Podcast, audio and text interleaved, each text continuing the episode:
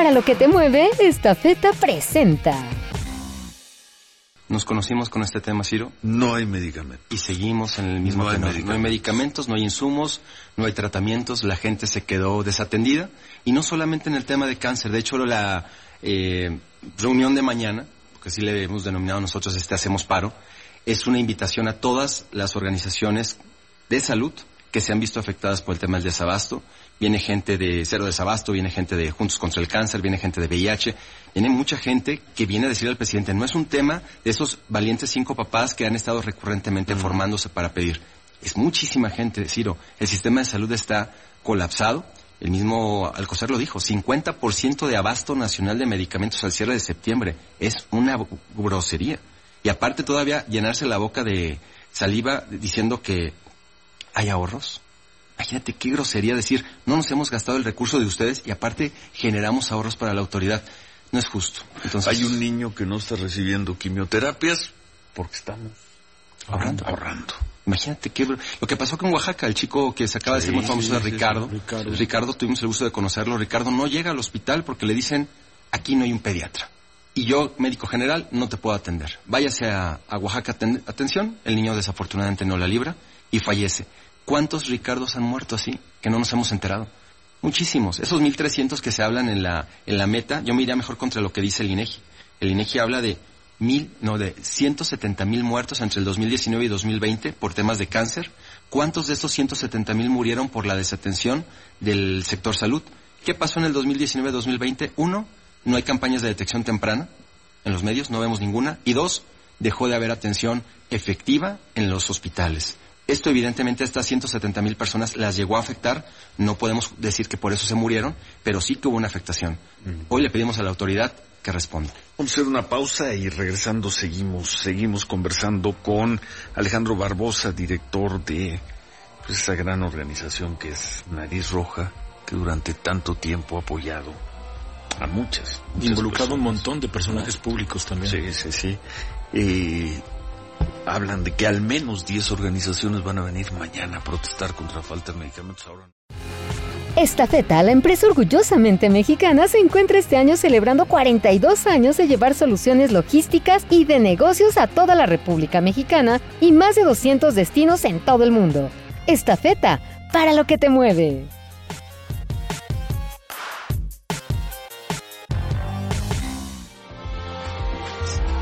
924 estamos conversando con Alejandro Barbosa, director de la organización Nariz Roja, y nos decías ante el problema, ante la persistencia del problema de falta de medicamentos, Alejandro, mañana van a venir al menos 10 organizaciones civiles, van a protestar ¿en dónde?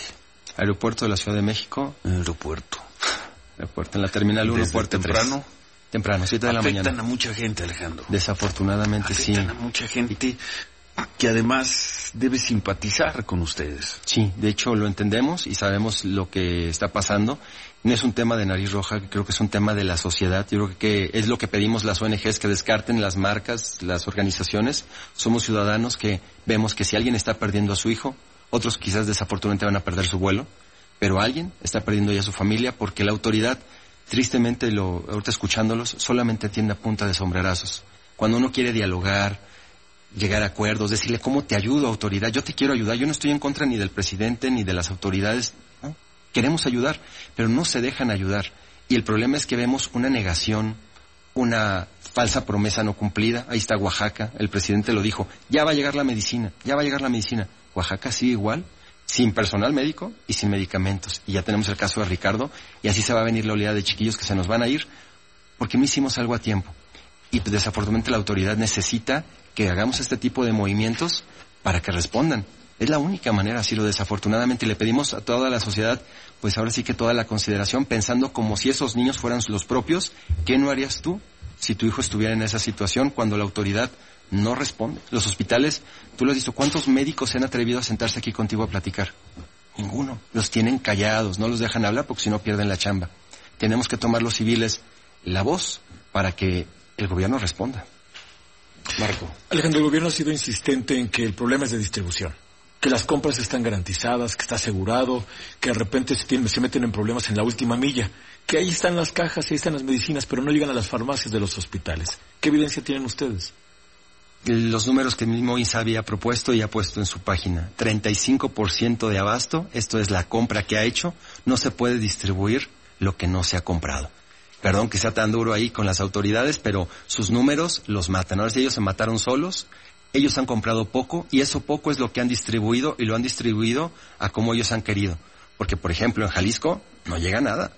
A muchos estados nos tienen en sequía total y lo que tenemos que hacer es las organizaciones, los estados locales, hacer compras, ahora sí que de pánico, para que el sistema no colapse. Y esto no solamente en Jalisco, en muchos estados de la República, con el gobierno que está en turno, con Insabi o sin Insabi, no hay medicamentos. Yo creo que la autoridad, antes de estar diciendo que su problema es la distribución y estar buscando poner a los, al ejército, que es una gran institución, hacer actividades que pueda hacer cualquier distribuidor, porque la realidad es que un distribuidor autorizado que sepa cómo se maneja un medicamento lo puede hacer, con un costo controlable. El problema es que no hay compras. Eso lo tiene que aceptar el gobierno, porque ahí dicen que hasta ahorros hay pero me parece delicado y más hoy que levantó Ferrer la mano y que dijo que en los gobiernos estatales se roban los medicamentos, no veo ninguna denuncia como fue con las farmacéuticas, como fue con estas 10 distribuidoras que robaban al gobierno, no hay ninguna denuncia. Hoy pedimos que para levantar la mano esto como ya lo platicaban con los reporteros, con la gente que hace alguna opinión, pues que tengan las evidencias, porque hoy no hay ninguna evidencia de todo esto que dice el gobierno que sucede en el sector salud, pero que ellos sí hay evidencia de todo el desastre que han hecho en los cambios en las políticas públicas. ¿Quién viene mañana? Viene mañana Cero Desabasto, viene Juntos contra el Cáncer, viene Aitana, viene con causa de Oaxaca, de hecho viene la señora Elena con, con el tema de Ricardo, vienen papás, de hecho de Oaxaca, este, venimos de Jalisco, vengo representando también Chihuahua, y este, vienen de aquí locales, de aquí de, la Ciudad de México, eh, el avión de los sueños, etcétera. Vienen bastantes. Ahora, mañana... invitamos a la gente a que vaya. Mañana provocarán ahí un nudo, habrá molestias, llegarán algunos funcionarios de menor o mediano nivel a decirles no es el lugar, vengan si vamos una, a una asamblea, vamos a una reunión, vamos a una junta. ¿Y después qué, Alejandro? O sea, muy bien, mañana habrá una protesta, pero ¿y en qué va a derivar? Creo hoy algo que ha faltado en nuestra sociedad y lo hemos visto en muchos temas, es la falta de conciencia y la falta de que parece que no pasa nada, que nos estamos acostumbrando a este espectáculo terrorífico de un país que se está cayendo a pedazos y más cuando hablamos de la vida humana. Eh, yo creo que la gente está abriendo los ojos, en las redes sociales mucha gente está despertando y se está dando cuenta de lo que nos está pasando y creo que eso es lo que estamos buscando más allá de una respuesta que nos digan mañana llega la medicina. Sabemos que no va a ser así. Pero, estamos generando conciencia. Alejandro, este caso, el caso de falta de medicamentos, lo estamos documentando desde, pues cuando menos el segundo semestre del 2019, cuando menos, si no es que antes. No ha pasado gran cosa. Las crónicas siguen siendo las mismas, los problemas los mismos, la crisis es muy parecida.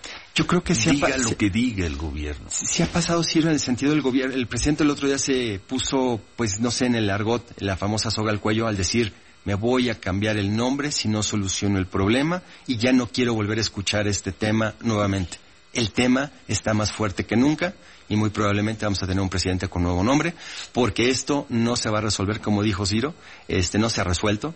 Eh, seguimos pugnando porque suceda pero tiene que tronar, eso es, nos queda claro, va a tener que tronar, el sistema de salud tiene que llegar a ese punto donde ya no se pueda y tengan que salir los médicos a decir, no tengo cómo operar. Sucedió allá en Guadalajara, en plena operación de una señora con cáncer, salen y le dicen a la mamá, que también es paciente con cáncer, por favor vaya y consiga estos insumos, porque no los tenemos en plena operación. Así está funcionando el sector salud hoy, sin insumos, sin medicamentos, y tiene que llegar a tronar para que suceda un cambio tiene que suceder, Ciro, yo tengo fe en la gente, no en las autoridades, tengo fe en la gente, en que vamos a lograr esa presión social y ustedes como medios agradecerles que se han vuelto voceros desde hace ya bastante tiempo de este tema. Pues veremos, veremos, vienen de regreso entonces mañana, como dijo hace unos momentos aquí, eh, como dijo Alejandro Barbosa, no serán los cinco o seis padres que hemos visto. Valientes. La última vez que cerraron el acceso al aeropuerto eran seis personas. Sí, sí, sí. cinco o seis personas ya no serán ellos, ahora vienen las organizaciones a protestar mañana al aeropuerto internacional de la Ciudad de, de México, entre ellas la organización Nariz Roja. Una pena que se mantenga esta situación, una pena que ustedes tengan que distraer tiempo, concentración, recursos para venir a protestar. Una pena que afecten personas que no tienen nada que ver en el aeropuerto de la Ciudad de México, pero es la desesperación de pues la gente que está viendo sufrir y en algunos casos morir a sus familiares, muchos de ellos niños, por pues porque este gobierno en la primera mitad de su gestión no pudo resolver el problema de desabasto de medicamentos y al iniciar la segunda mitad de su mandato tampoco lo está logrando Alejandro. Y tenemos la disposición de platicar, y lo hemos buscado con las autoridades, tristemente no las hay. Digo, platicar con el INSABI, sentarnos con el señor Ferrari y compañía, la realidad es que no nos ha llevado absolutamente a nada. Esto se tiene que hablar directamente con el presidente para que escuche otras voces, porque creemos que o lo están mal asesorando o definitivamente hay una negación total de un problema que se les fue de las manos. Se va a cumplir ya un mes de que el presidente dijo, iba, ya di la orden de solucionar el problema de medicamentos. Pues sí, y quizá algún día se resuelva. Hoy, hoy, este lunes, primer lunes de diciembre, el problema sigue estando ahí. Pues veremos mañana.